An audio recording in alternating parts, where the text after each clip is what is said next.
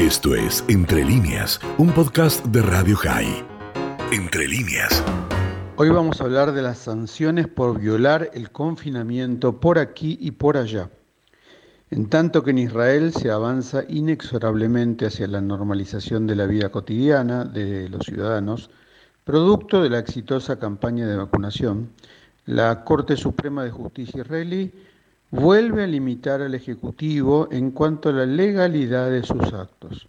Es así que el domingo pasado resolvió por mayoría de votos la cancelación de las multas impuestas a los manifestantes por violar las restricciones de distancia durante el confinamiento.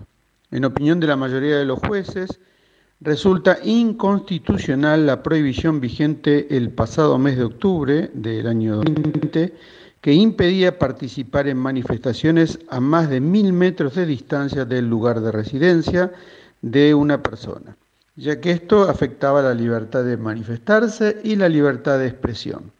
En un fallo trascendental en materia de derechos civiles, se establece que restringir la distancia para evitar que las personas se manifiesten cerca de los símbolos del gobierno es inconstitucional el lugar en que se desarrolla la manifestación es un elemento esencial, entendió la Corte, del mensaje de la misma, especialmente cuando se trata de la residencia oficial de un funcionario público electo y también en vista de la importancia que se le debe otorgar a la posibilidad de, de criticar al gobierno en tiempos de emergencia.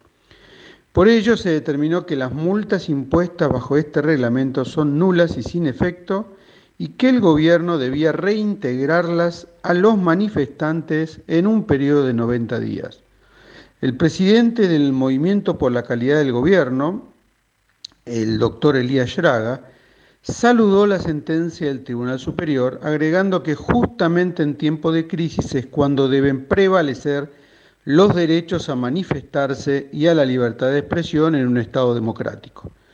Esta entidad planteó asimismo la existencia de un conflicto de intereses en la resolución del gobierno en tal sentido.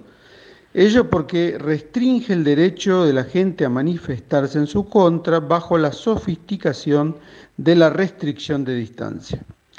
En el mismo sentido opinaron desde otras organizaciones, especialmente desde la entidad Ein Matzaf, para quienes la sentencia sobre las manifestaciones y las restricciones a la distancia del lugar de residencia constituyen un atentado contra la libertad de protesta, la democracia y las leyes fundamentales del Estado israelí, según las cuales en todo lugar y bajo cualquier condición todo ciudadano israelí tiene derecho a expresar su opinión. Esto fue Entre líneas, un podcast de Radio High. Puedes seguir escuchando y compartiendo nuestro contenido en Spotify, nuestro portal radiohigh.com y nuestras redes sociales. Hasta la próxima.